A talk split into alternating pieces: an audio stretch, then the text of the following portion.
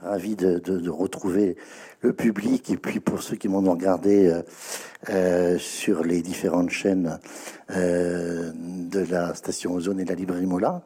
ce soir, nous allons parler, présenter un ouvrage qui est un ouvrage, je dis souvent choral, qui s'appelle Juppé Bordeaux, hein, un titre particulièrement sobre, 1995-2019 sous la direction de Bernard Lachaise, qui est euh, euh, devant moi euh, parmi les trois auteurs qui sont présents sur scène de la station Ozone. Donc Bernard Lachaise, François Staliano Desgarrés et Jean-Pierre Moisset, qui sont professeurs d'histoire dans l'enseignement supérieur, alors soit à l'université Bordeaux-Montaigne, ex-Bordeaux 3, soit pour Françoise Taliano à Sciences Po Bordeaux. Mais il y a des absents aussi, euh, qui, euh, dont on va quand même parler. Hein. Euh, donc, l'auteur Bernard, Benoît Lasserre, excusez-moi, qui est co-auteur de la partie politique. Bernard Lachaise va nous expliquer ça sur, ce, sur chapitre. Benoît Lasserre, vous le connaissez parce qu'il est éditorialiste et grand reporter au journal Sud-Ouest. Il y a Hubert Benin, professeur d'économie, Marc Saboya, professeur d'histoire, Mathieu Trouvé, maître de conférence d'histoire, et je crois que j'ai oublié personne. Voilà, normalement. Hein. Euh, mais on y reviendra. Alors, concrètement, cela fera trois jours exactement. Hein. Euh, le 21 février, Canin Juppé euh, annonçait qu'il avait répondu favorablement à sa nomination au Conseil constitutionnel par le président de l'Assemblée nationale, Richard Ferrand. Trois années qui semblent déjà un passé lointain, tellement sont survenus d'événements depuis le 21 février 2019, la fin d'une crise des Gilets jaunes qui a, à Bordeaux, peut-être plus qu'ailleurs, marqué les esprits, en tous les cas, on peut le dire, marqué Alain Juppé, on aura l'occasion d'y revenir, tout, tout simplement parce qu'à Bordeaux aussi, plus qu'ailleurs, on n'était pas et on ne voyait pas des choses comme ça, une crise sanitaire qui a frappé le monde entier, et surtout une mutation électorale euh, municipale qui a mis un terme, comme l'écrit fort bien Bernard Lachaise, directeur donc éditorial de ce livre, euh, qui a mis un terme à une présence ininterrompue de la droite et du centre pendant près de trois quarts de siècle à Bordeaux. Peut-être que cette impression d'épisode lointain rend tout à fait opportune l'œuvre collective que l'on va présenter ce soir, euh, et euh, ce qui est important, je crois, ce qui est significatif, c'est que ce sont des historiens hein, qui se sont emparés euh, de ce sujet, et alors euh, qui vont en particulier traiter de ces 21 ans, 10 mois et 4 jours, pour être précis, de présence d'Alain Juppé au Palais Rohan, dans le fauteuil d'Adrien Marquet et de Ferdinand Roudguil, et puis surtout de Jacques Chaban-Delmas, pour sa part, demeuré maire de Bordeaux, 48 ans. Pourquoi est-ce que j'évoque en particulier Adrien Marquet et euh, Jacques Chaban-Delmas? Ben, C'est parce que je dirais pas que vous êtes sous le coup d'une reconstitution de ligue dissoute, comme on disait, parce qu'elle n'est pas du tout dissoute, la ligue, mais c'est la même équipe, la même, la même Dream Team d'historiens qui a euh, déjà travaillé sur Adrien Marquet et sur Jacques Chaban-Delmas. Je crois que dans les deux cas, c'était aux éditions Confluence que vous, avez été publié, hein, euh, euh, de, l'ami euh, Éric Audinet. et, ce qui va être, je pense, tout à fait passionnant, ça va être un petit peu de aussi peut-être de remettre en perspective hein, c'est plus de 21 ans d'Alain Juppé avec l'histoire. Alors ma première question, elle est pour vous, Bernard Lachaise, mais le principe, c'est qu'on va échanger et n'hésitez pas à intervenir si vous le souhaitez. Hein de sorte que ce soit le plus, le plus vivant possible. Euh, comment est-ce que vous avez pratiqué euh, d'un point de vue historiographique? Euh, Moi, je ne suis pas historien, vous le savez, hein, du tout, et, je pense qu'on est dans ce qu'on appelle l'histoire immédiate. Alors, je donne la définition de l'histoire immédiate, hein, entre autres par Jean-Marc Soulet, mais par d'autres. C'est une, une histoire hein, qui a pour caractéristique principale d'avoir été vécue par l'historien ou ses principaux témoin. Voilà. Alors, comment est-ce que vous avez fait? C'est un peu le, comment dire dans un mauvais anglais, le, making-of du livre. Allez-y, Bernard. Alors, effectivement, c'était différent de ce que nous avions fait sur Adrien Marquet sur Chaban, puisque nous avions euh, vécu la période, mais nous n'avions pas le recul. Il y a deux grandes différences. Nous n'avions pas le recul, puisque nous avons entrepris ce livre quelques mois après le départ d'Alain Juppé euh, de la mairie de Bordeaux. Euh, donc première différence, puisque le Chaban euh, avait été écrit une dizaine d'années après le décès, donc 15 ans après le départ de Jacques Chaban-Delmas du Palais Rohan. Et euh, pour Adrien Marquet, nous avions un recul de, de presque un demi-siècle. Donc ça, c'est la première grande différence. La deuxième, c'est que pour les précédents, nous avions accès à beaucoup d'archives, peut-être pas toutes les archives. Vous savez que les historiens sont très amateurs d'archives et, considèrent que c'est la base de leur travail. Là, ce n'est pas possible pour des raisons de... Bah, c'est trop récent, ces archives, selon la législation, ne sont pas encore totalement ouvertes. Mais, mais euh, nous avons effectivement, euh, c'est une équipe d'historiens donc à laquelle Benoît Lasserre euh, s'est ajouté, nous avons quand même voulu travailler comme des historiens le plus possible, c'est-à-dire en utilisant des sources écrites, donc ces fameuses archives. Un certain nombre ont été accessibles, pas beaucoup pour la partie politique, mais Jean-Pierre Moisset, par exemple, Françoise, ils en parleront peut-être, et Mathieu Trouvé, enfin les autres auteurs ont pu utiliser aux archives de Bordeaux Métropole, euh, voilà, beaucoup de documents. À cela s'ajoute ce qui est très précieux en histoire immédiate, qui est, indispensable et qui est une chance évidemment pour les historiens qui travaillent sur le temps présent, euh, les sources orales. C'est-à-dire que nous avons collecté nous-mêmes un certain nombre de témoignages de, personnalités qui avaient euh, vécu et de très près cette période aux côtés d'Alain Juppé ou dans l'opposition. Et nous avons aussi utilisé des entretiens qu'un certain Jean Petot avait réalisé avec Philippe Madrel, avec Alain Rousset, avec Michel Sainte-Marie. Donc ces témoignages écrits désormais, qui, servent les historiens, nous ont été aussi utiles. Et puis, bon, nous avons utilisé d'autres sources. Mais voilà, ça, ça a été le, la base.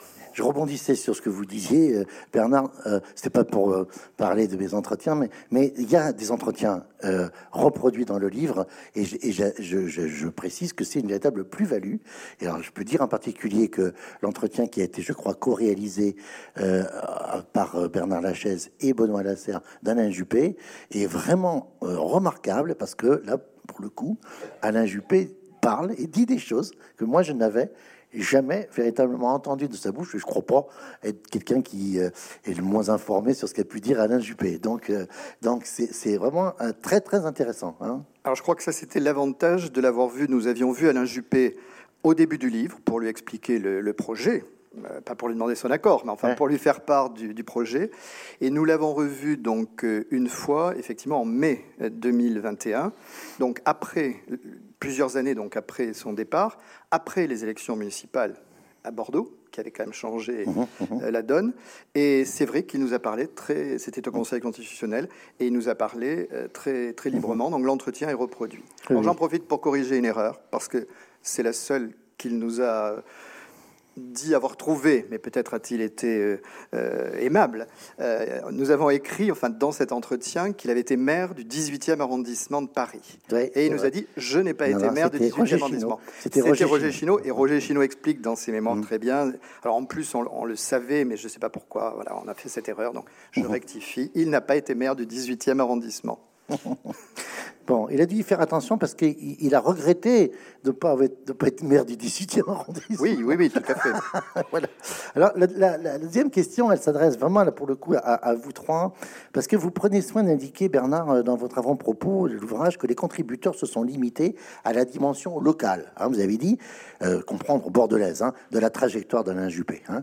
Euh, or, il ressort dans plusieurs chapitres, et je pense précisément au vôtre, Françoise, hein, culture et, sport. On, va y revenir tout à l'heure en échangeant plus directement, mais bien sûr dans la dimension économique euh, avec Hubert Benham qui n'est pas là, mais, mais chez vous aussi Jean-Pierre, que pour le coup, euh, et alors bien sûr politique, la politique c'est évident, c'est compliqué de faire une coupure entre le Juppé bordelot-bordelais, si je puis dire, et le Juppé, euh, personnalité nationale, voire internationale, puisque, comme dit très bien Mathieu Trouvé au début de son chapitre sur les relations internationales, le principal ambassadeur de Bordeaux, ah, c'était Juppé, quoi. Hein. Euh, alors, comment, comment, comment on fait dans ces cas-là euh, Peut-être Françoise? Bonsoir. je, voulais peut-être ajouter quelque chose à propos de l'histoire immédiate d'abord. Euh, moi, c'est quelque chose que je, pratique depuis longtemps, même pour, le, pour la, partie Chaban, c'est-à-dire que ma, thèse de doctorat, euh, je l'ai faite, Jacques Chaban-Delmas était encore, euh, ah était encore vivant, encore au pouvoir, j'ai fait mon entretien avec lui. et je voudrais dire, bon, évidemment, Bernard a, apporté beaucoup d'éléments. Ce que je voudrais dire, c'est qu'on est obligé en permanence de, prendre de la distance encore plus que quand on travaille sur d'autres périodes. C'est-à-dire que et, puis on est amené aussi à euh, aussi à moduler. Voilà, c'est pas quelque chose, je, je, dirais, d'acquis. D'année en année, on retouche ah les choses. C'est une œuvre ouverte. Euh, absolument, absolument. Donc, euh, et en ce qui concerne mon chapitre, c'est aussi une œuvre ouverte parce que c'était plusieurs articles aussi qui avaient été déjà mhm. faits depuis depuis un certain temps. Voilà. Alors ensuite, la, la question, la deuxième question sur le domaine. Porte, porte un peu sur, je dirais, sur les échelles, c'est-à-dire l'échelle locale, mhm l'échelle nationale, voire l'échelle internationale. Euh, quand on travaille sur une ville et sur un élu, on est obligé aujourd'hui, euh, surtout sur une ville de, l'importance euh, de Bordeaux, d'avoir cette approche donc par, par, échelle. Donc en ce qui concerne par exemple les, politiques culturelles, comment le maire se positionne par rapport donc au ministère, par exemple. Mmh. On mmh. sait très bien qu'un élu local un élu local de cette stature surtout quand il est Premier ministre, bon, c'était le cas de Chaban, euh, ça a été le cas de Juppé, c'est un apport considérable pour, euh, pour, la ville, donc il faut en tenir compte. Euh, et euh, tenir compte aussi du contexte international, surtout euh, à partir de la fin du XXe siècle, puisqu'on rentre dans la mondialisation et dans la concurrence entre villes aussi. Et le, et le, maire en tient compte. Donc, mmh. et en plus, un maire de cette stature-là, international, peut apporter aussi énormément. Je dois dire pour les personnes qui sont dans la salle que, que votre travail d'historienne, Françoise, sur les métropoles culturelles, hein, donc dans une dimension comparative, quoi, hein, au plan, euh, en mettant comme vous avez évoqué la concurrence entre les grandes villes, je pense que ça, on, voit que ça, ça, ressort de votre chapitre, en particulier quand il s'agit de, de, traiter la question de, de, de, l'UNESCO, mais aussi de la capitale euh, européenne de la culture. Hein, voilà. Hein, voilà. Euh, Jean-Pierre, peut-être un, mot, si vous voulez. Bonsoir, tout d'abord. Euh, non, peut-être pas tellement sur la dimension internationale, mais plutôt sur l'histoire immédiate.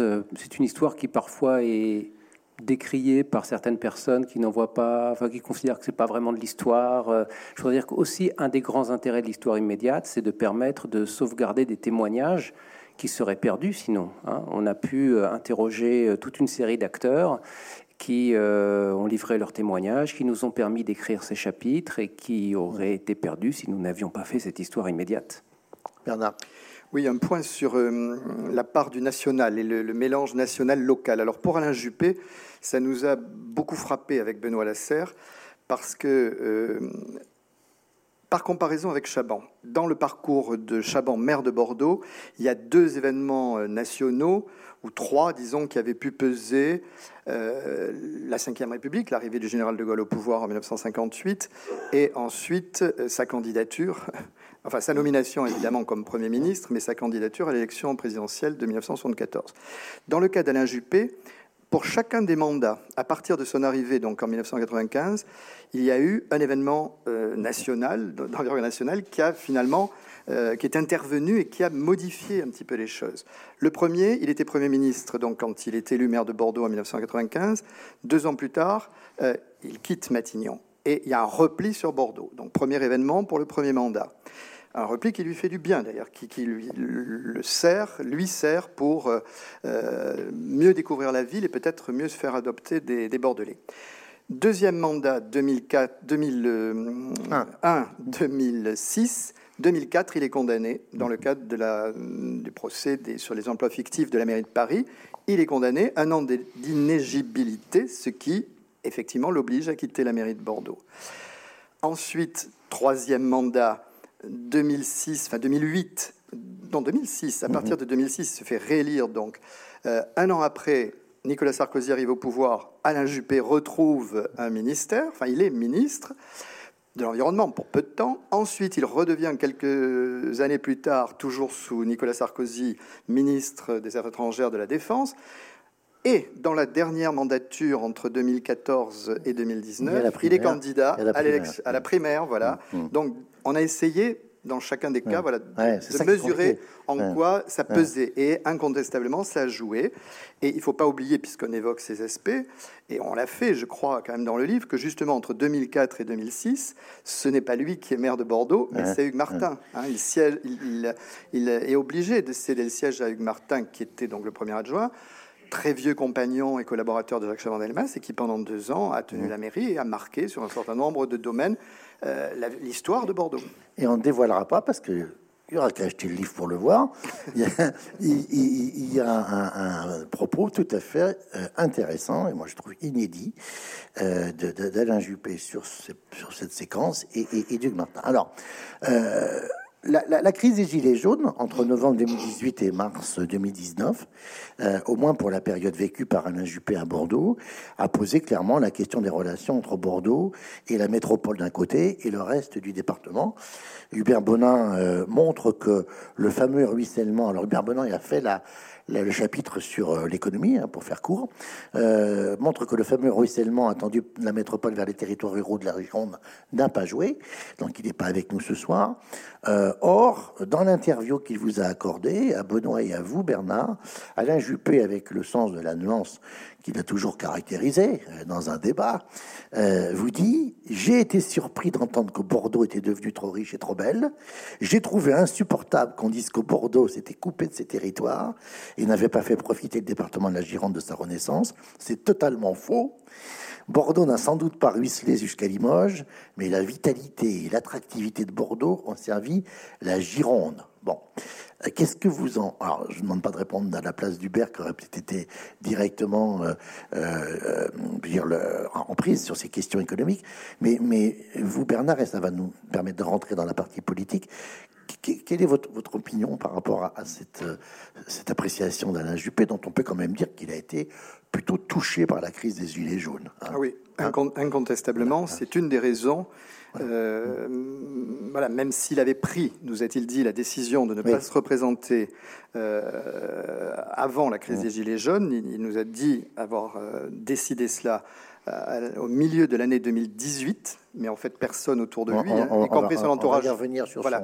sur ce passage de mai. C'est sûr que cette histoire l'a beaucoup marqué et choqué hein, à Bordeaux, comme d'ailleurs au niveau national. Euh, évidemment, lui n'allait pas faire la critique de, son, euh, de, son, bilan économique. Ce que montre bien Hubert Bonin, c'est que euh, Alain Juppé, dans le domaine de l'économie, comme je pense dans le domaine des affaires étrangères dont vous parliez tout à l'heure, enfin de la diplomatie, a voulu que Bordeaux soit une métropole à l'échelle européenne. Il a beaucoup œuvré avec cette ambition de, de, donner, de faire sortir en quelque sorte Bordeaux d'un rang de capitale régionale pour en faire vraiment une métropole européenne. Donc il y a toute une série de programmes qui, de ce point de vue-là, ont été lancés et ont été effectivement réussis, mais, euh, et Hubert Bonin le montre bien dans son chapitre, au-delà des, conséquences très positives pour l'économie bordelaise, pour l'attractivité de Bordeaux en matière d'embellissement de, de, de, la ville, d'attraction sur le, tourisme, le développement de la population qui est considérable pendant l'ère Juppé alors que Bordeaux avait perdu des habitants auparavant, euh, tout cela ce sont des réussites, mais avec Hubert appelle ça la surcroissance, la surconstruction, euh, qui finalement a, creusé des écarts, a creusé des écarts très forts entre Bordeaux et la périphérie proche et la périphérie du département ou la région. Et ça a été un des, un des éléments, effectivement, un des, des mmh. arguments mis en avant par les, les Gilets jaunes à ce moment-là. Euh, donc Hubert ne, Bonin, donc, dans, le, dans ce chapitre, pèse véritablement tout ce qui a profondément changé à Bordeaux grâce à Alain Juppé en matière de, de circulation, le tramway, les, les réussites effectivement économiques, mais euh, ces excès-là se sont finalement un peu retournés et expliquent sans doute que euh, voilà, son image et, son bilan aient pu être ternis euh, à la fin par, par ces... Françoise, est-ce qu'on peut, merci Bernard, est-ce qu'on peut, Françoise, transposer cette, cette, appréciation, on peut dire, enfin cette analyse du, politique et de l'économique sur, sur la culture ou, ou, ou le sport?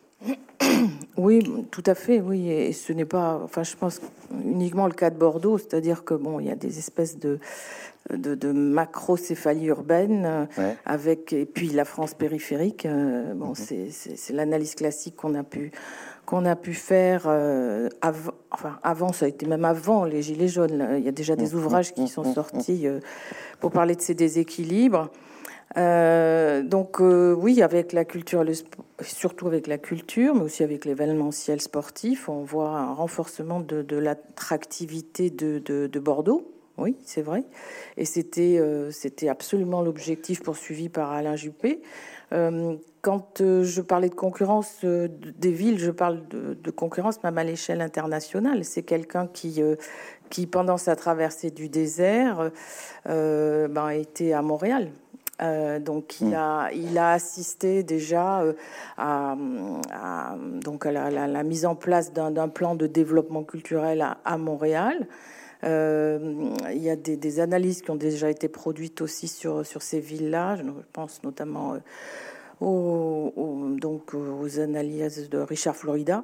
Mmh. Euh, c'est-à-dire qu'on développe la culture pour attirer, c'est ce qui s'est passé à Bordeaux aussi, pour mmh. attirer des, des, des, catégories euh, supérieures, euh, cultivées, ce, ce qu'on appelle les néo-bordelais, où on a parlé d'une boboisation aussi de, de Bordeaux. Hein. donc l'attractivité, oui, par passe aussi par la mm. culture. Ces phénomènes-là, on les a repérés euh, à Montréal, par exemple. On les a... Et lui a voulu, je pense, appliquer un petit peu la chose aussi euh, ici à Bordeaux. Alors, ça a peut-être été compensé dans, par la partie euh, culturelle, précisément, par exemple, parce que le département a, aussi développé une politique culturelle active hein, sur des, des, parties euh, en dehors de la métropole. Hein. donc ça, peut être euh, davantage compensé par rapport à, la, structuration économique.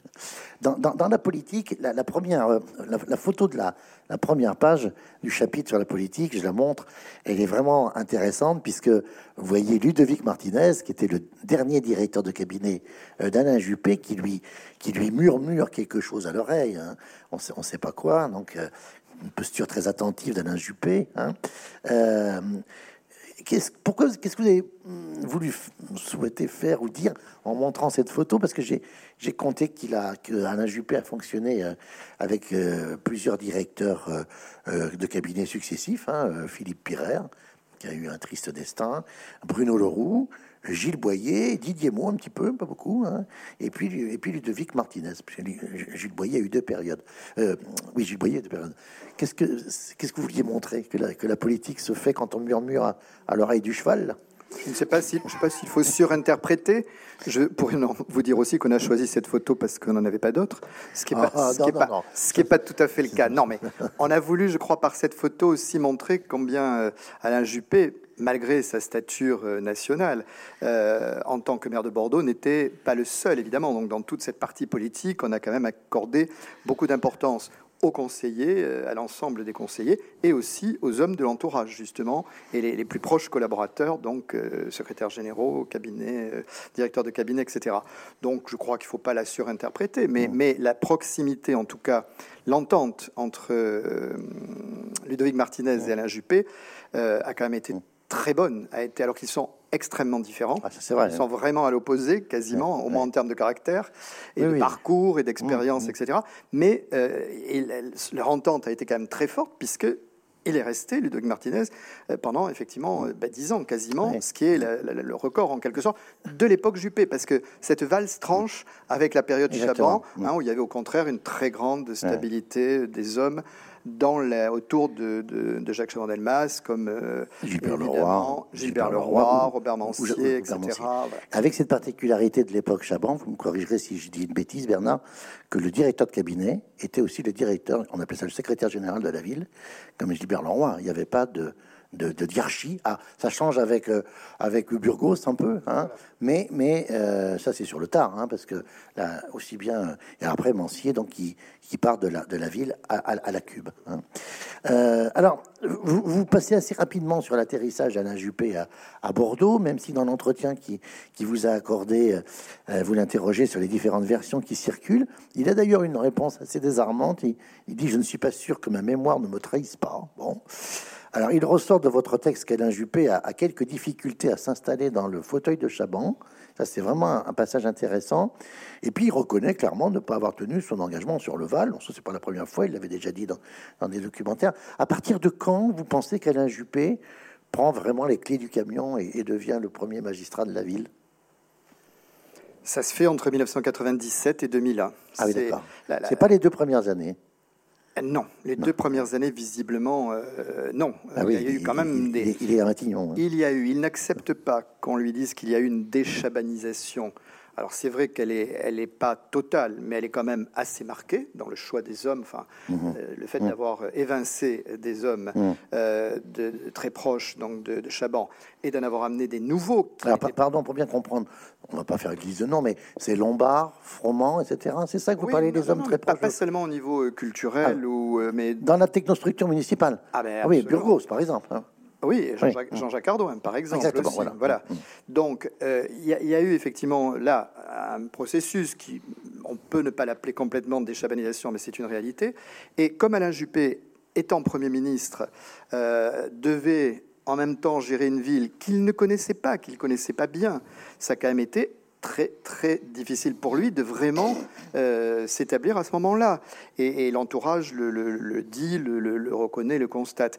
Et on a, on a j'ai cité, euh, euh, enfin, on a utilisé le témoignage d'Isabelle Juppé qui a écrit sur cette mmh. période mmh. et, qui dit justement les, rapports différents des Bordelais. donc entre celui qui lui écrit mort au camp et l'autre qui lui dit mais tenez bon, etc. Mmh. Enfin au début ça a été quand même assez dur.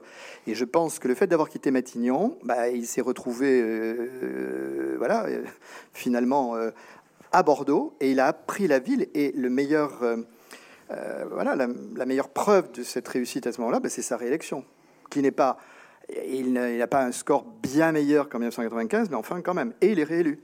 Et il, obtient la cube euh, très vite après. Enfin, bon, il y, a, une, assise, euh, mhm. euh, enfin, il conserve la cube après. Donc... je voudrais ajouter sur le, la, transition Chaban-Juppé. la page a été difficile à tourner. Je, voilà, je, conforte ce que, ce que vient de dire Bernard. une page difficile à tourner. Alors, effectivement, certes, on a coupé des têtes que vous mhm. venez de citer. Mhm. mais le problème, par exemple, lancinant, ça va être Sigma euh, mm. Voilà. Euh, Dominique Ducassou euh, disait c'est une plaie terrible qui nuit à l'objectivité du débat. Ducassou qui était adjoint à la adjoint culture. À la culture. Alors, on, va revenir sur la partie culturelle c'est vraiment intéressant. Mais il y avait quand même aussi, il y avait une spécificité que vous pointez, je pense, ensemble. C'est quand même la, la hauteur auquel était parvenu la, le budget de la culture à, Bordeaux. Vous dites, François, que c'était, c'est ça, c'était exceptionnel pour une ville. Absolument. Et même Chaban, dans ses mémoires, dit euh, qu'il a été trop loin. Donc, il a fermé les vannes vers 92. Il quitte le pouvoir en 95. Euh, oui, c'était une particularité euh, qu'on ne retrouve pas ailleurs en France. Donc j'ai pu comparer une largesse extrême, à la fois un côté euh, fait du prince qui faisait confiance à des personnalités qui, qui ont... Sans qu'il y ait d'adjoint à la culture Sans qu'il y ait d'adjoint, sans qu'il y ait d'administration proprement dite, voilà. Et euh, donc, ça a porté ses fruits aussi, parce que ça donne le CAPC. Euh, mmh, Froment mmh. a, créé un outil fantastique. Ça donne Sigma, toute mmh. confiance à, Roger Lafosse. Et donc aussi, grande largesse pour Alain Lombard, les musicales, orchestre, opéra.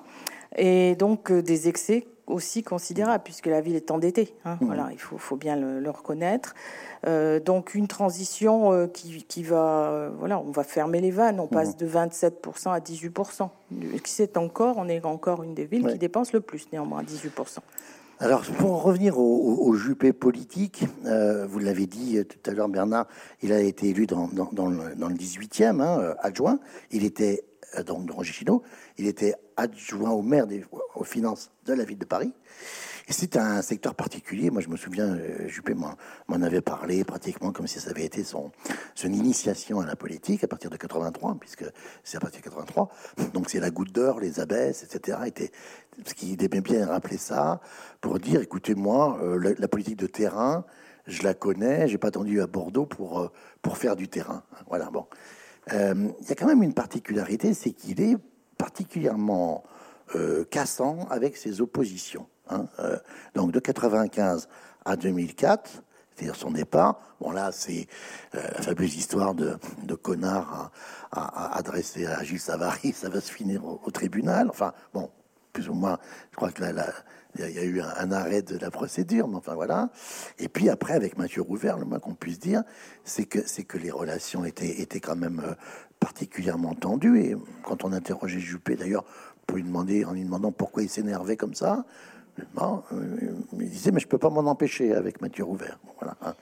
Euh, qu'est-ce que ça dit du changement par rapport à Chaban? Parce que Chaban, c'était tout autre. Hein. Je me souviens, Pierre Chéreau, grand journaliste politique de Sud-Ouest, disait euh, Chaban pratique la tauromachie sans mise à mort. Euh, euh, là, il n'était pas landais, il n'était pas dans la course landaise, Juppé. Bah, c'était pas du tout la même personnalité. Chaban avait une personnalité beaucoup plus à la recherche du compromis, de la conciliation, de l'empathie, de la discussion, et Chaban venait de la résistance. Chaban avait vécu dans la résistance des divergences politiques. Il est arrivé à Bordeaux. C'était pas évident euh, aussi, donc il a fallu composer. Il a progressivement rallié à partir de la fin des années 50 les marketistes, les, anciens partisans de Marquet. Euh, il avait une toute autre approche et il ne il avait partagé, euh, enfin le, fameux pacte entre guillemets de Bordeaux, partage, bon, qui n'en est mm. pas vraiment un, mm. mais euh, il avait su, disons, euh, trouver des terrains d'entente avec les villes de la banlieue, mais à l'intérieur de la ville, finalement, les rapports avec les, socialistes, sauf peut-être, bon, ça s'est un petit peu durci à certains moments. La campagne de Roland Dumas contre lui en 1977 a été quand même un petit peu tendue. L'arrivée de Catherine Lalumière, qui était quand même à l'époque de Mitterrand, a été aussi en 1983 une période un petit peu tendue. Bah, elle, lui a pas vraiment fait peur, hein, quand même. Hein. Non, hein. mais non, non, mais il y avait, euh, voilà, mm. ça n'a pas été. Alors qu'Alain Juppé, euh, oui, vous avez cité les exemples de, euh, évidemment, avec Alain Savary. J'avais Gilles, Gilles, Gilles, pardon. Mm. Pardon. C'est un vieux réflexe. Quatrième République. Euh, non, Gilles Savary. J'ai trouvé une lettre qu'on publie d'ailleurs dans les archives, hein, où, que Gilles Savary avait adressée effectivement avec d'autres, hein, d'ailleurs avec, l'ensemble de l'opposition. un an après l'arrivée d'Alain Juppé pour dire écoutez, monsieur le maire, avec des on peut plus, arrêter, quoi. voilà, on peut pas avoir une ambiance aussi tendue au conseil municipal, etc.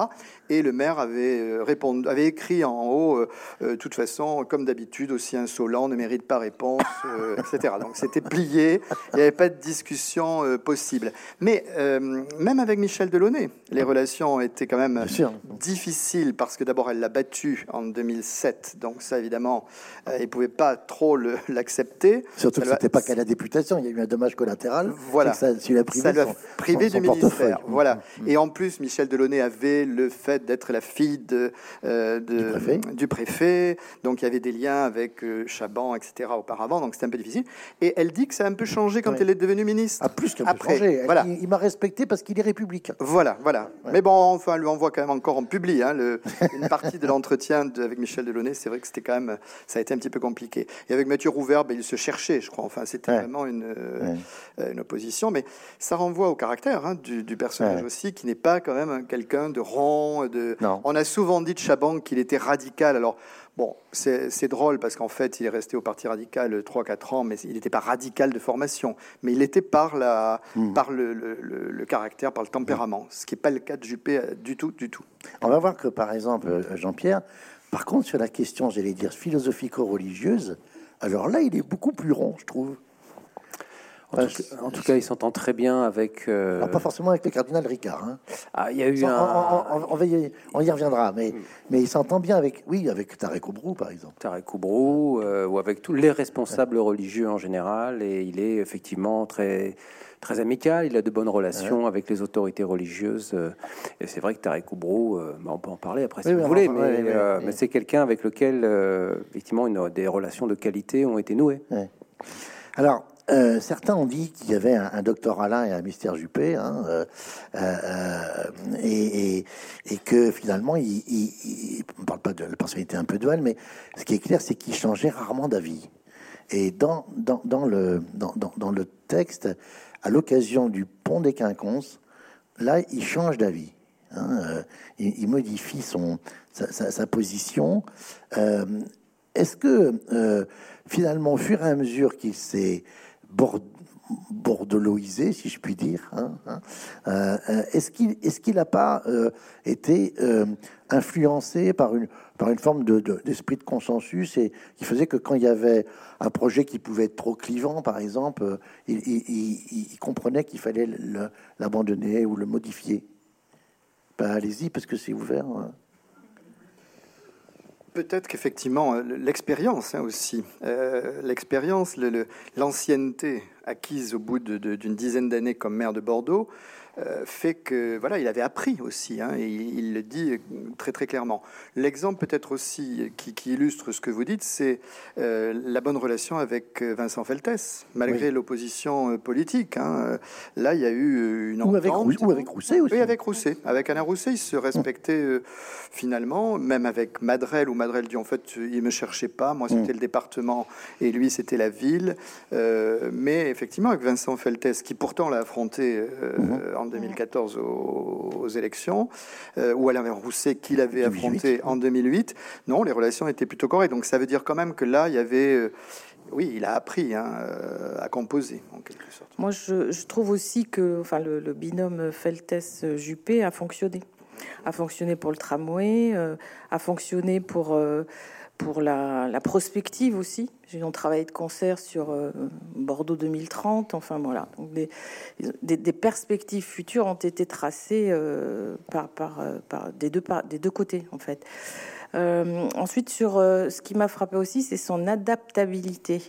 c'est ah oui. c'est quelqu'un qui peut paraître raide, hein, c'est vrai au premier abord, mais quand on lit l'action, on s'aperçoit qu'il s'adapte, on s'aperçoit qu'il examine et qu'il choisit ce qui lui paraît être euh, le meilleur et, il teste aussi. Alors ça va vraiment se faire dans la partie culturelle. Alors totalement. C'est sûr, ça, la transition. je, peux, je peux attendre. non, non, mais, pardon, François, on va revenir. mais ça va faire la transition, mm. c'est sûr, parce que euh, je vois exactement à quoi vous faites référence, en particulier au rapport euh, qu'il a commandé, etc. J'ai une dernière question sur le, côté politique, on peut pas y échapper. C'est la, la fin, hein, la fin de la, la fin de, de, son, de, son passage à, à Bordeaux. Alors, il y a beaucoup de, de qualité et d'apport dans le livre. Il y a euh, un élément qui est très important, c'est ce qu'on peut appeler la détérioration des relations euh, entre lui et, Hugues Martin, mais c'est surtout euh, ce qui est qualifié d'abandon en race campagne. Et puis même de ce que dit Juppé lui-même, il reconnaît très honnêtement qu'il a échoué dans sa succession. Alors,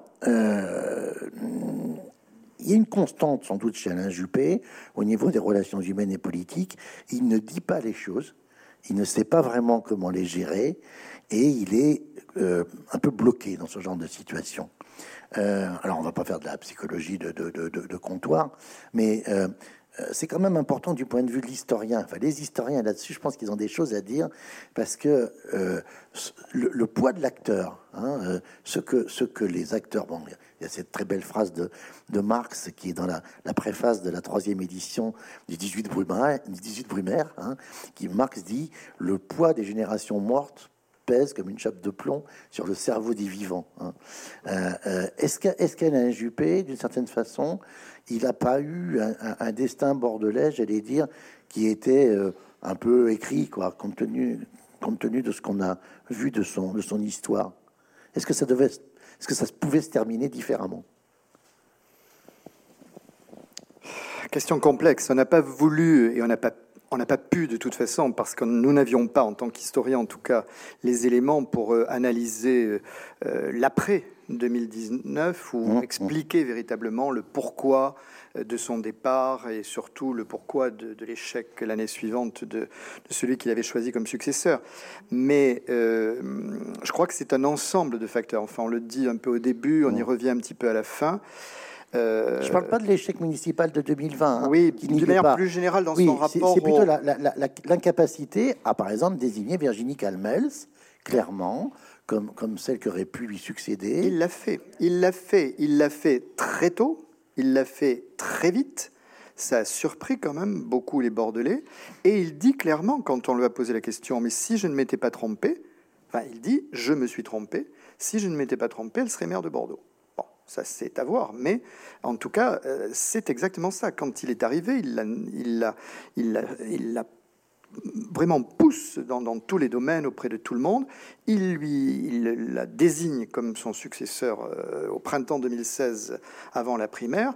Donc, oui, mais il, il, lui donne pas, par exemple, dans le tableau des adjoints, la, délégation la plus importante, qui est celle de des finances et de l'administration, qu'il laisse à Florian.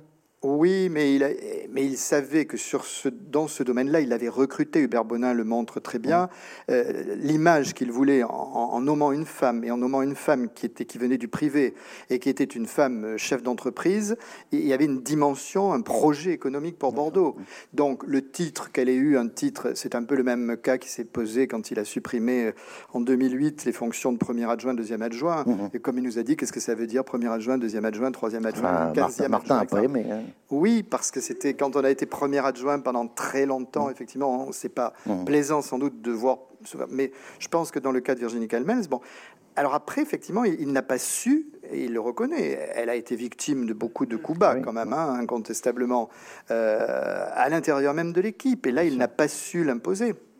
Mais c'est, ce sont les maladresses qu'il qui a reproduites à d'autres moments. Véronique Fayet raconte par exemple que quand elle lui a annoncé qu'elle allait euh, quitter le, la municipalité en 2014, il n'était pas très content, mais il elle le lui a dit, mettons, un soir, il l'a annoncé lui-même euh, à l'ensemble de l'équipe municipale le lendemain, alors qu'elle ne l'avait pas encore dit aux autres. Donc, euh, elle a été assez mal à l'aise, et, bon, voilà, c'était un, c'est un peu la manière, là aussi, d'Alain Juppé. De même qu'il lui avait dit que peut-être elle aurait pu être maire de Bordeaux. Oui, tout à fait. Ça, ça c'est Bon, on va parler culture et sport. Alors d'abord, euh, Françoise, on a plutôt tendance à, entendre en France jeunesse et sport, alors culture et sport. Euh, euh, pourquoi Vous allez nous expliquer ça très bien parce que ça ressort du chapitre.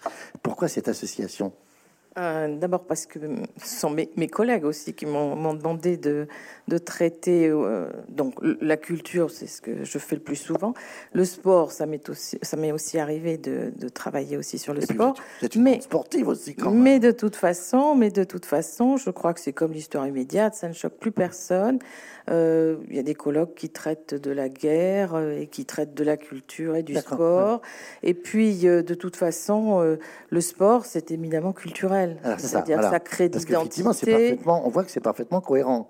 Et surtout que ça crée quelque chose que vous, vous étiez en train de dire, je vous ai coupé, de l'identité. De l'identité, un sentiment d'appartenance, euh, des pratiques euh, qui sont des pratiques festives, donc forcément des pratiques culturelles. Donc ici à, ici à Bordeaux, euh, bon, le rugby, c'est totalement identitaire. Et puis ça fait la ville, quoi. Vous dites, c'est la perspective urbanistique aussi. Ça, c'est quand même très intéressant. Ensuite, dans, tout, cette... tout, l'article a voulu, enfin le chapitre a voulu démontrer euh, le lien étroit entre urbanisme, qui est central dans cette histoire hein, de la période de Juppé à mmh, Bordeaux, mmh. euh, donc presque une, espèce d'instrumentalisation, le terme serait peut-être un peu trop fort, de la culture et du sport au service de l'urbanisme en fait. Et euh, ça, c'est vraiment le fil conducteur qui permet de relier, de relier les deux. Euh, bon, l'événementiel au service, au service, euh, enfin que ce soit l'événementiel culturel, l'événementiel sportif, au service de la construction aussi de la ville. et donc ce que j'avais commencé à dire tout à l'heure, c'est que bon, il y a cette, cette politique euh, et, euh, culturelle euh, est une politique qui est en fait tâtonnante. C'est une politique qui se cherche et qui va se chercher jusqu'au départ même, puisque en 2018 encore, il demande une enquête. il demande une enquête sur le spectacle vivant. Donc, il confie à Richard Coconnier alors que bon, il y a eu énormément de choses de faites, mais il y a, il y a quand même une insatisfaction. Euh, une insatisfaction aussi, puis des, critiques quand même aussi récurrentes, hein, dont se sont saisies euh, euh, l'opposition. un profond tâtonnement, parce qu'en fait, la culture n'est pas centrale, ni le sport. Hein. ça n'est pas central. Ce qui est central, c'est l'urbanisme, c'est la transformation urbaine. Et donc, euh, les historiens, on aime bien essayer de, de, de, de trouver le, euh, comment le temps se décompose. Et pendant cette, ces, ces 21, 21 années, le temps se décompose en 2008, avant et après. Et, et, très très clairement, donc la page très difficile à tourner du, du chabanisme, les économies euh, faites dans le secteur culturel. Il parle de rupture. Alors c'est un peu capillotracté parce qu'il distingue. Il dit c'est pas une rupture conflictuelle avec Chaban, c'est une rupture de dépassement. Ah bah oui, c'est tout à fait parlant, une rupture de déplacement. Euh, mais euh, il, va traîner un petit peu ce, voilà, cette insatisfaction des milieux culturels. Euh, en 2003, d'ailleurs, l'opposition écologiste fait une espèce d'audit, juste avant donc les, municipales aussi, qui, voilà un document qui m'a mhm. été très utile. audit qui permet de comparer aussi la politique culturelle à Bordeaux et, et d'autres villes, et on s'aperçoit évidemment qu'il y a un poids euh, très important euh, des institutions, bien sûr, de l'opéra en particulier, 25% des dépenses, même si on a baissé. Euh, Thierry Fouquet était, donc avait, avait pour mission de faire baisser les dépenses autant que possible. mais à certains moments, à partir d'un certain seuil, c'est incompressible. Et puis, donc 2008 2008, eh bien, euh, c'est l'électrochoc de la, de la, candidature pour la capitale européenne de la culture. Mmh, mmh, mmh, euh, qui se fait, la ville, la ville s'y engage tardivement, très tardivement. En quelques mois, Richard Coconnier doit improviser une équipe, mobiliser du monde. Et là, c'est vraiment une découverte quoi, pour, pour, euh, pour Juppé. C'est la découverte de voilà d'un événement de portée internationale et ce qu'il peut apporter au développement de la ville. Maintenant que la ville a son tramway, euh, donc c'est un peu la cerise sur le gâteau la culture. Mais c'est mmh, mmh, aussi, mmh. ça sert aussi l'animation. C'est une ville qui a beaucoup beaucoup changé en termes d'espace public, hein, avec un renouvellement et d'animation de l'espace public. Un renouvellement démographique avec une population qui, attend peut-être aussi des choses nouvelles. Oui, il faut pas, il faut en plus ne pas oublier euh, les étudiants. Hein, mhm. Une ville où il y a 50 000 étudiants. Euh, il faut pas oublier le tourisme aussi. C'est mhm. un enjeu aussi économique euh, très important. Donc, euh, avant 2008, D'ailleurs, il a surtout joué sur, le, sur la dimension patrimoniale. Et puis en 2007, on a le classement UNESCO. Et à partir de 2008, donc, les, il dit lui-même, il n'y aura plus de projet urbain sans projet culturel associé. Et ensuite, on va chercher un grand événement. Et donc, ce sera les deux, les deux biennales d'Evento, donc 2009-2011, euh, euh, qui ne seront pas non plus satisfaisantes. Mais enfin, c'est quand même des, des, événements extrêmement intéressants parce qu'on voit qu'il a puisé aussi dans d'autres dans d'autres villes, Nantes étant bah, aussi. voilà. venir, hein, parce que donc. Voilà, donc euh, voilà cette, cette, rupture, mais une espèce d'insatisfaction et de critique aussi quand même qui reste permanente par rapport, euh, par rapport à la, disons, aux associations culturelles, par rapport à la création aussi.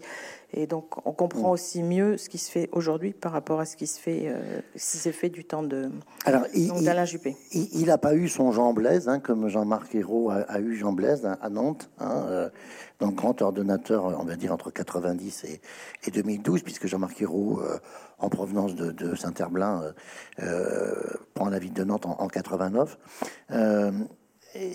Est-ce que finalement, euh, vous dites, euh, le Festival des Allumés à Nantes, entre 90 et 95, a donné des idées au nouveau maire de Bordeaux? Il a fait un peu de, je dirais pas d'espionnage industriel, mais ou culturel, d'espionnage culturel, mais mhm. il, il, a voulu un peu ressembler à cela.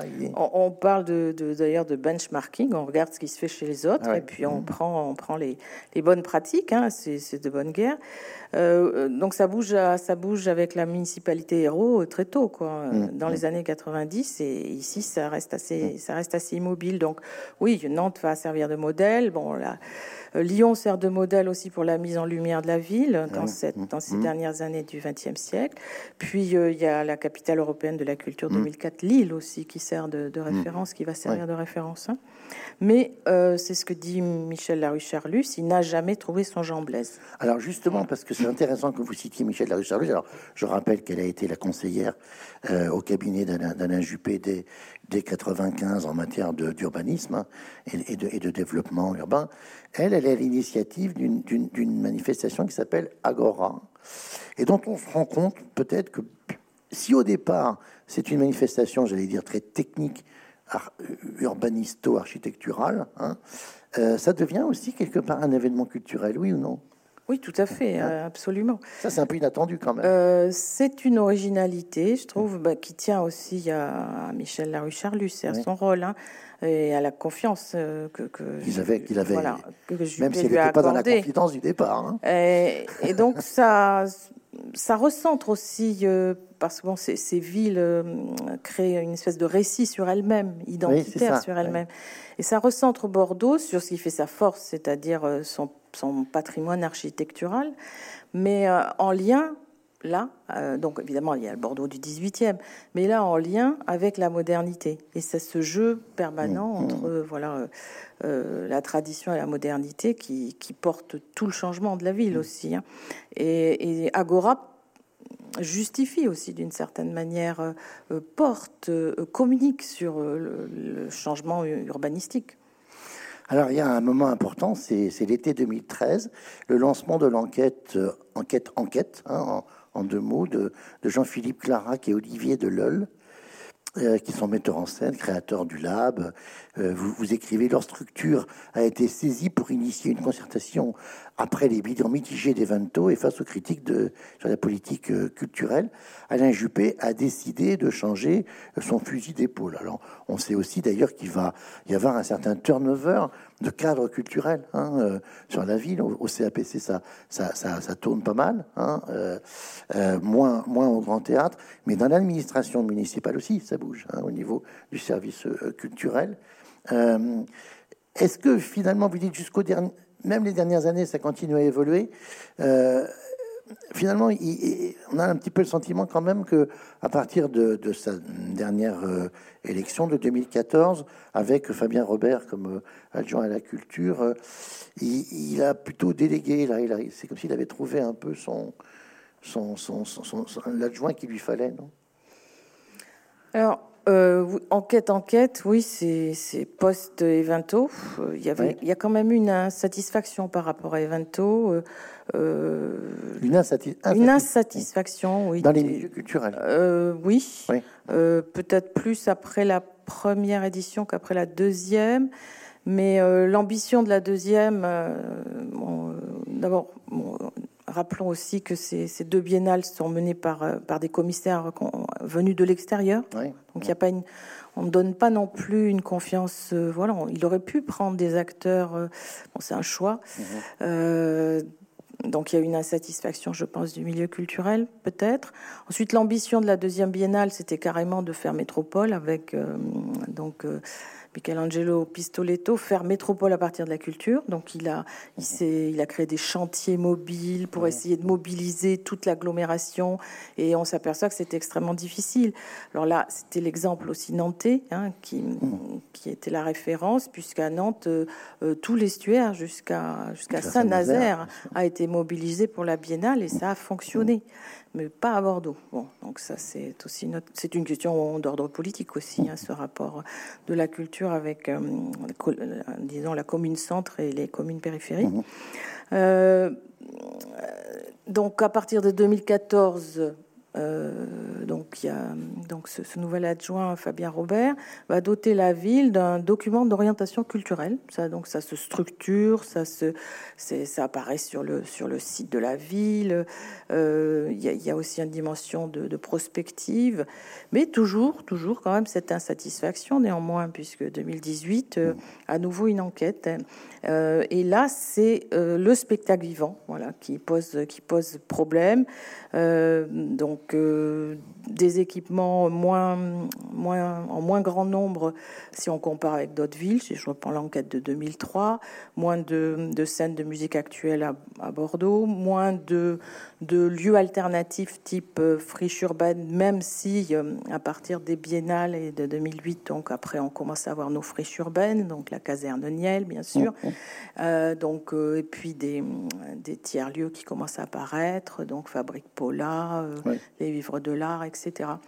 Euh, mais pour moi, euh, donc c'est ce que je vois, c'est que on s'adapte, on regarde ce qui se fait ailleurs, mais il y a quand même encore voilà, un, problème qui est toujours là, quoi, une insatisfaction. Alors peut-être une dernière question sur le sport, parce que le temps passe. Euh, J'ai l'impression en vous lisant que euh, là encore, sur le sport, euh, il a oscillé. Euh, bien sûr, il y avait cet énorme héritage des Girondins de Bordeaux, avec ce que ça avait généré comme, gouffre financier. Hein. Ça, c'était la, dernière période, j'allais dire, chabambaise, hein, enfin, l'affaire des Girondins. Donc, on, sent bien qu'il est très, très prudent par rapport à cela.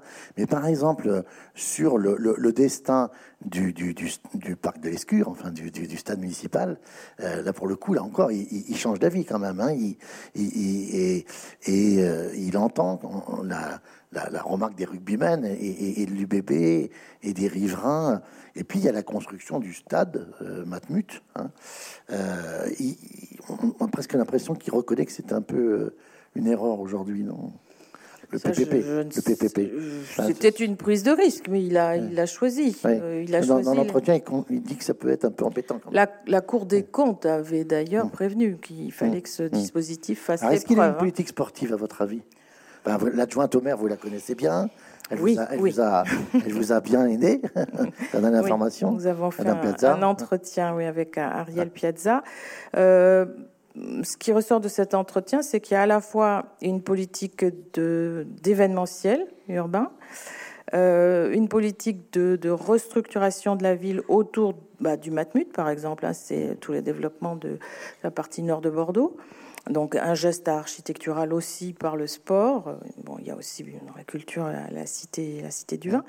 Euh, l'événementiel, bah, à profusion, parce qu'on a vu tout un tas de manifestations qui n'existaient pas jusque-là.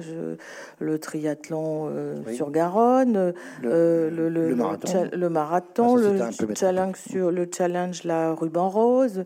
bon le, challenge d'Amestois en escrime. Bon, il y a aussi, bon, bref, le, challenger tennis. Je vais pas oublier Primrose, BNP Paribas. Et donc voilà, donc l'événementiel aussi s'est énormément développé. Hein. concernant le, donc le rugby, euh, il y a eu une évolution quand même euh, tout à fait notable avec la, fusion des deux clubs euh, qui ont des profils sociologiques très différents. Hein. Bordeaux-Bègles et le. Stade Bordelais, c'était pas gagné ah d'entrée. donc cette fusion, je pense, est, réussie avec donc les, les, les, les stades qui, qui, se sont vus conférer des, des missions différentes. différents. Voilà. et puis donc l'entretien le, avec Ariel Piazza, j'y reviens, m'a bien mis en évidence aussi la politique des, quartiers la politique des quartiers qui était menée. Avec les unions comme Saint-Jean euh, Avec les maisons cantonales, oui. Euh, et puis aussi un effort particulier qui est lié, je pense, à l'adjointe à la culture elle-même aussi, en direction euh, des femmes des handicapés. Et donc il y a des enquêtes qui ont été sur les pratiques sportives des femmes qui avaient été faites. Et donc, il y a des, des efforts euh, importants. Je crois qu'on a plus de licenciés femmes à Bordeaux euh, en moyenne mmh. que par rapport à la moyenne nationale.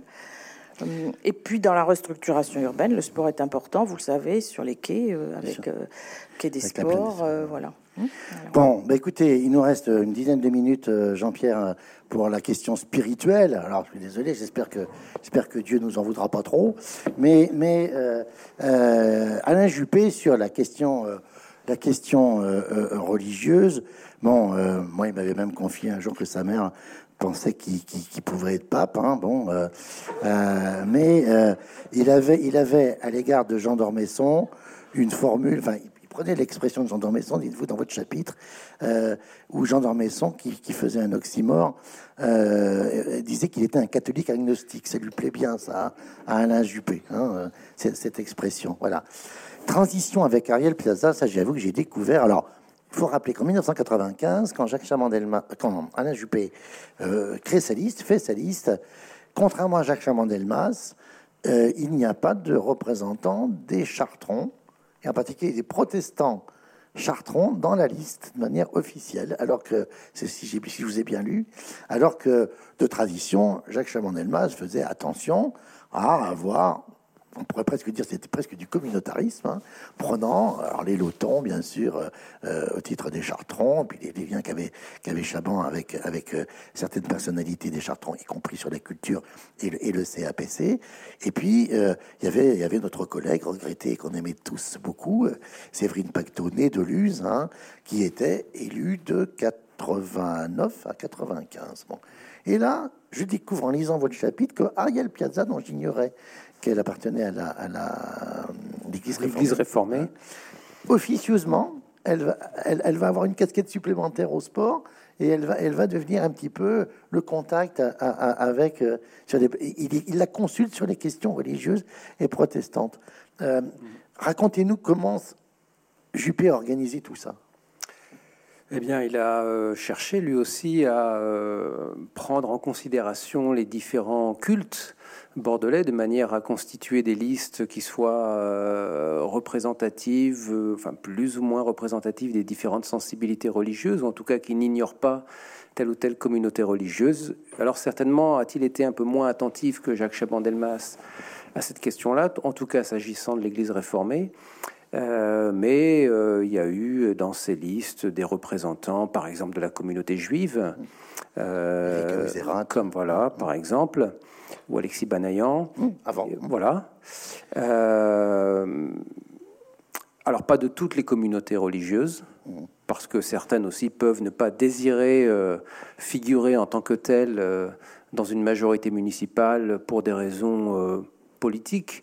Et sans doute est-ce le cas pour les, les musulmans, pour des raisons d'inclination politique de la communauté plutôt vers la gauche que vers la droite. Euh, et puis sans doute aussi est-ce moins nécessaire pour d'autres communautés qui de toute façon euh, sont forcément représentées, je dirais, dans un conseil municipal majoritairement à droite. En tous les cas, si c'est pas nécessaire, c'est extrêmement probable. Je pense à la communauté catholique où là il peut y avoir des relais de toute manière dans l'équipe. Alors il y en avait qui étaient connus, par exemple, bien sûr Véronique Fayard en a parlé tout à l'heure, elle est devenue présidente nationale du Secours catholique. Il y avait aussi Nicolas Brugère, hein, vous, le, voilà. vous, le, citez, qui était un médecin. Hein, qui voilà. Euh, en fait, son modèle, c'était est-ce que c'était vraiment Marseille Espérance qui a été, je me souviens, moi, conçu et, et, lancé, entre autres, par Bruno Etienne, hein, qui était notre collègue mm, politiste et chercheur à, à Sciences Po ex, grand éminent spécialiste de l'islam, ou l'imam Benchek a, à, Marseille. Il, voulait s'inspirer un peu de cette, avec Bordeaux Partage, de ce dispositif à partir de 2008 voilà, il a senti qu'il était euh, utile, qu'il serait utile de, euh, eh bien, d'instaurer une espèce de dialogue, de lieu de rencontre, d'institution de rencontre euh, périodique entre les, représentants des cultes et puis la municipalité. Et il s'est inspiré de ce qui s'était, de ce qui avait été lancé dans une ville où la coexistence des communautés religieuses est déjà très ancienne, le, le port de Marseille. Et donc, il a, à partir de cette initiative marseillaise, lancé cette euh, initiative bordelaise qui est Bordeaux Partage. Il faut dire aussi que le cardinal archevêque de Bordeaux était lui-même marseillais, le cardinal Ricard. Et euh, donc il y avait là une, aussi une possibilité de, de, rencontre et d'adhésion à ce, à ce projet. Alors justement, puisque vous citez son nom, euh, le cardinal Ricard euh, on, a, en, vous lisant, euh, on, a le sentiment quand même que les relations n'ont pas été toujours très simples, et en particulier euh, à deux reprises, hein, vous le dites. Hein. une première fois, évidemment, dans ce qu'on a appelé l'affaire de l'église Saint-Éloi, alors que vous nous expliquiez ce qui s'est passé, parce que, comme on dit, c'est quand même allé jusqu'au Conseil d'État. Hein, bon, pas rien. et puis une deuxième fois, alors là, c'est j'allais dire presque du, du, Alain Juppé dans le texte, au micro d'une radio en mars 2009. Il, réagit sur ce que a dit le pape Benoît XVI sur le sida et il, dit euh, que le pape vit dans une situation d'autisme total. Bon, euh, euh, et hop, c'est reparti. ça retend les relations un, peu avec Monseigneur Ricard. Alors, qu'est-ce qui s'est passé avec la fameuse fédération Saint-Pédis, là, et l'église Saint-Éloi, et puis cette histoire du, du, sur, le, sur le sida? Oui, alors euh, il y a eu ces deux moments de tension, mais dans l'ensemble, les relations étaient quand même plutôt bonnes. Voilà, voilà. On va commencer par là. Les relations étaient plutôt bonnes, mais c'est vrai que ça, ça a très mal commencé puisqu'en fait le cardinal Ricard est arrivé en 2002 au moment où euh, justement euh, la municipalité avec la préfecture avait confié euh, cette, cette église du centre-ville, l'église Saint-Éloi, qui n'était plus utilisée depuis très longtemps, à une association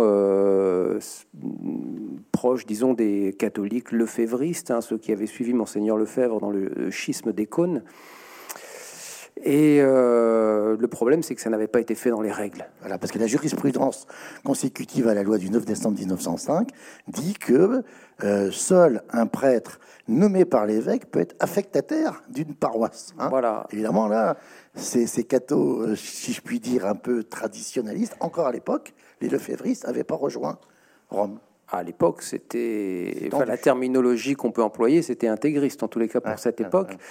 Euh, oui, alors c'est en, fait il y a une règle qui dit qu'effectivement l'évêque doit être consulté pour que soit réaffecté un lieu de culte, mhm. et c'est pas parce que ça fait 30 ans qu'il ne s'y passe plus rien que ça sert aussi de, par exemple, de dépôt puisque nous sommes historiens pour les archives municipales de Bordeaux. Euh, cette église Saint-Éloi a servi. Dire, parce que tout le monde l'a. Alors elle est à côté de la grosse cloche. Voilà. Hein. À l'ombre de la grosse cloche. à l'ombre de la grosse cloche quand on va dans la rue. voilà. Et donc, euh, elle avait servi, euh, enfin, euh, de, de, de, hangar en quelque sorte pour y déposer des, des ou de réserve pour y déposer des documents d'archives. Euh, et elle a été donc confiée à cette association. Et le cardinal Ricard, enfin à l'époque il n'était pas cardinal encore, en arrivant à Bordeaux, euh, euh, s'est lancé dans un procès, quoi, parce que les règles n'avaient pas été respectées. Et il a voulu faire valoir les droits de l'archevêché. et ce procès a été gagné par l'archevêché. Mais pardon, mais pourquoi est-ce que Alain Juppé, j'allais dire, euh, ne met pas les pouces, comme on dit, avant d'aller jusqu'au bout. C'est des raisons, parce qu'il ne veut pas mécontenter une partie de, sa majorité euh, euh, municipale ou son électorat? Alors, j'ai pas tout à fait réussi à élucider cette affaire. Il y a certainement des tas de raisons qui s'additionnent pour comprendre cette, cette décision. Il y a peut-être des raisons électorales, c'est possible. Il y avait aussi peut-être la crainte de voir ces catholiques euh, intégriste se diriger vers euh, une autre église de Bordeaux pour l'investir, comme ça c'était produit déjà ailleurs, par exemple en région parisienne, à Saint-Nicolas du Chardonnay à Paris, dans le diocèse de Versailles, il y avait aussi une affaire comme ça. Donc finalement, les laisser investir une idée qui n'intéresse manifestement plus l'archevêché, au moins en apparence et au moins, je dirais, euh, dans les faits, quoi, sinon dans le droit. Euh, c'était peut-être une solution euh, acceptable, mais ça n'a pas pu se faire, même si finalement les choses se, sont réglées après ce procès perdu par la municipalité. Euh, de telle sorte que finalement ces catholiques, d'ailleurs rentrés dans le giron romain en cours de route, euh, ont pu finalement s'installer dans cette église et sont toujours installés dans cette église. Alors, on, a quand même un peu le, sentiment que Alain Juppé a, eu, mais c'était peut-être aussi une tradition qui remontait à l'époque Chaban, où euh, à la droite de Chaban, il y avait un, corpus politique qui suivait par exemple Adrien Ginca hein, à une époque, hein, y compris bien sûr postérieurement à 62 et, la fin de la guerre d'Algérie. Je, dis souvent que, que l'Aurore, le journal L'Aurore en province, avait un de ses plus hauts taux de diffusion à Bordeaux. Hein, euh, donc il y avait bien un lectorat pour, pour l'Aurore. Euh, il, y a, toujours, enfin il y a eu euh, une partie de l'électorat de droite plutôt conservateur qui, par exemple, a rallié Fillon euh, à la primaire de, novembre 2016, qui était un peu à côté d'Alain Juppé, enfin, qui n'était pas forcément en, en, faveur d'Alain Juppé, ou qui le Vous voulez dire plutôt très conservateur, très catholique, très conservateur. Oui, c'est une vieille tradition. Euh, alors bah, on pourrait euh, remonter assez loin et à l'action française euh, dans les années 1920 euh, jusqu'à la condamnation du pape, qui d'ailleurs a commencé à Bordeaux, puisque c'est le cardinal archevêque de Bordeaux, le cardinal Andrieux, qui était allé en, en mission commandée en quelque sorte pour euh, opérer cette condamnation. Mais oui, il y a une mm. partie de la communauté catholique, la plus à droite. Alors qu'on retrouve autour de sens commun, par exemple, aujourd'hui. Par exemple, oui, voilà. Hein.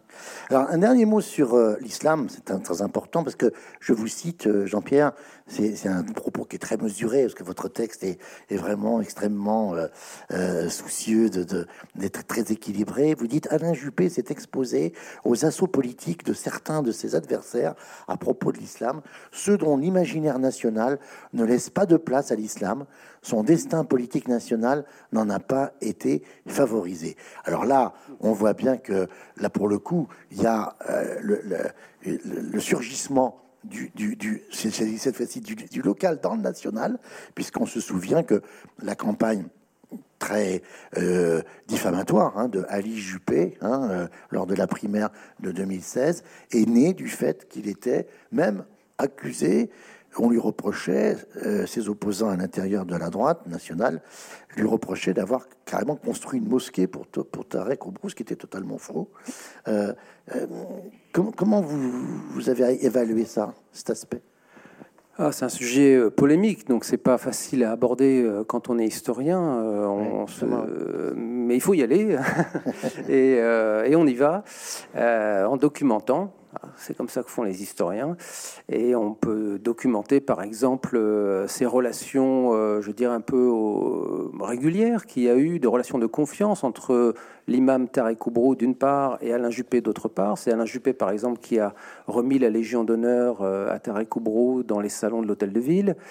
Donc il y a cet aspect-là. Il y a ce projet également de construction d'une mosquée qui correspond à un besoin Hein, parce que euh, à Bordeaux, bah, il n'y a pas de grandes mosquées, il y a même très peu de mosquées, elles sont quasiment invisibles, et beaucoup de gens seraient bien en peine en fait de les situer, sauf s'ils habitent juste en face ou à proximité immédiate. Le paradoxe, pardon Jean-Pierre, je vous coupe, c'est que c'est plutôt Hugues Martin qui, dans la période 2004-2006, a plutôt débloqué le dossier, en particulier sur le terrain. Oui, c'est ça. Oui, ça s'est débloqué. Euh, à cette, ça s'est débloqué, je crois, un tout petit peu plus tard. Mais bon. Euh, mais Alain Juppé, il se, montrait euh, favorable au projet et un terrain a été débloqué. Alors c'était sur la rive droite, pas très loin de la caserne des pompiers par là-bas. Mais cette, cette hypothèse qui correspondait à un besoin identifié, c'est-à-dire le fait que ces mosquées étaient très peu nombreuses et de très petite taille, quasiment invisibles, quoi, alors que la communauté musulmane est significative à Bordeaux. Euh, ce dossier, en fait, a, a, été utilisé par des adversaires d'Alain Juppé, des adversaires politiques, pour, euh, pour lui nuire, hein, pour nuire à sa, à sa candidature, notamment euh, en vue de l'élection présidentielle de 2017. Et il s'est heurté là à de, graves difficultés qui ont euh, en fait fait jouer un certain nombre de, réflexes anti-musulmans dans l'opinion et au fait qu'une partie de l'opinion française considère que l'islam n'a pas à être visible en France, quoi, hein, euh, et que ce soit par tel ou tel vêtement ou par une mosquée, quoi. Et finalement, ce projet est resté dans les cartons. Bon, on n'a plus le temps d'aborder les autres chapitres qui sont euh, ont été écrits, je rappelle, par vos collègues. Hein, la ville et les transformations euh, de, l'espace urbain, un chapitre passionnant qu'a traité euh, Marc Saboya, où il est question en particulier des, grands architectes dont on connaît les noms hein, maintenant, hein, Vinimas, Rem et puis de ce qu'a fait Courajou. La partie économique, on en a dit un mot. Bon, c'est Hubert Bedin qui est vraiment le spécialiste de la question, qui traite ça de manière tout à fait passionnante. Et puis les relations internationales avec Mathieu Trouvé je ne sais pas si, si Mathieu est, parmi nous, mais, mais de toute façon, on pourra peut-être avoir son sentiment tout à l'heure s'il si, est là. J'ai une toute dernière question à vous poser, madame et messieurs et chers collègues. Euh, Alain Juppé, euh, vous avez reçu pour le livre au début, vous avez dit Bernard. Euh, je sais qu'il est venu à Bordeaux, à la, mairie de Bordeaux, reçu par le maire dans la présentation, on va dire.